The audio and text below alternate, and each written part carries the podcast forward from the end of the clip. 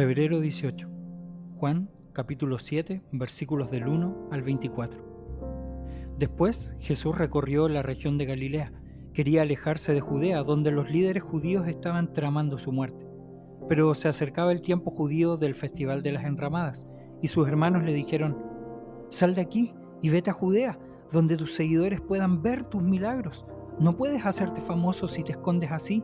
Si tienes poder para hacer cosas tan maravillosas, muéstrate al mundo. Pues ni siquiera sus hermanos creían en él. Este no es el mejor momento para que yo me vaya, respondió Jesús.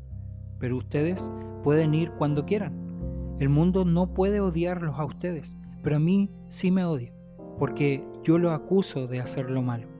Vayan ustedes, no iré al festival, porque todavía no ha llegado mi momento. Después de decir esas cosas, se quedó en Galilea. Pero después de que sus hermanos se fueron al festival, Jesús también fue, aunque en secreto, y se quedó fuera de la vista del público. Los líderes judíos lo buscaron durante todo el festival y no dejaron de preguntar a la gente si alguien lo había visto. Se oían muchas discusiones acerca de él entre la multitud. Unos afirmaban, es un buen hombre, mientras que otros decían, no es más que un farsante que engaña a la gente.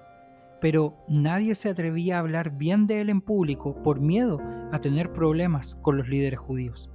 Entonces, en la mitad del festival, Jesús subió al templo y comenzó a enseñar. Los presentes quedaron maravillados al oírlo. Se preguntaban, ¿cómo es que sabe tanto sin haber estudiado? Así que Jesús les dijo, mi mensaje no es mío, sino que proviene de Dios, quien me envió. Todo el que quiera hacer la voluntad de Dios sabrá si lo que enseño proviene de Dios o solo hablo por mi propia cuenta.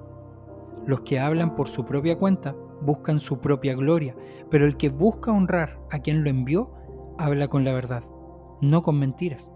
Moisés les dio la ley, pero ninguno de ustedes la cumple. De hecho, tratan de matarme.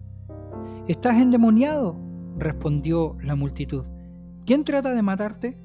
Jesús contestó, yo hice un milagro en el día de descanso y ustedes se asombraron, pero ustedes también trabajan en el día de descanso al obedecer la ley de la circuncisión dada por Moisés.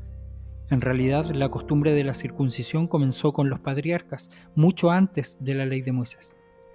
Pues si el tiempo indicado para circuncidar a un hijo coincide con el día de descanso, ustedes igual realizan el acto, para no violar la ley de Moisés.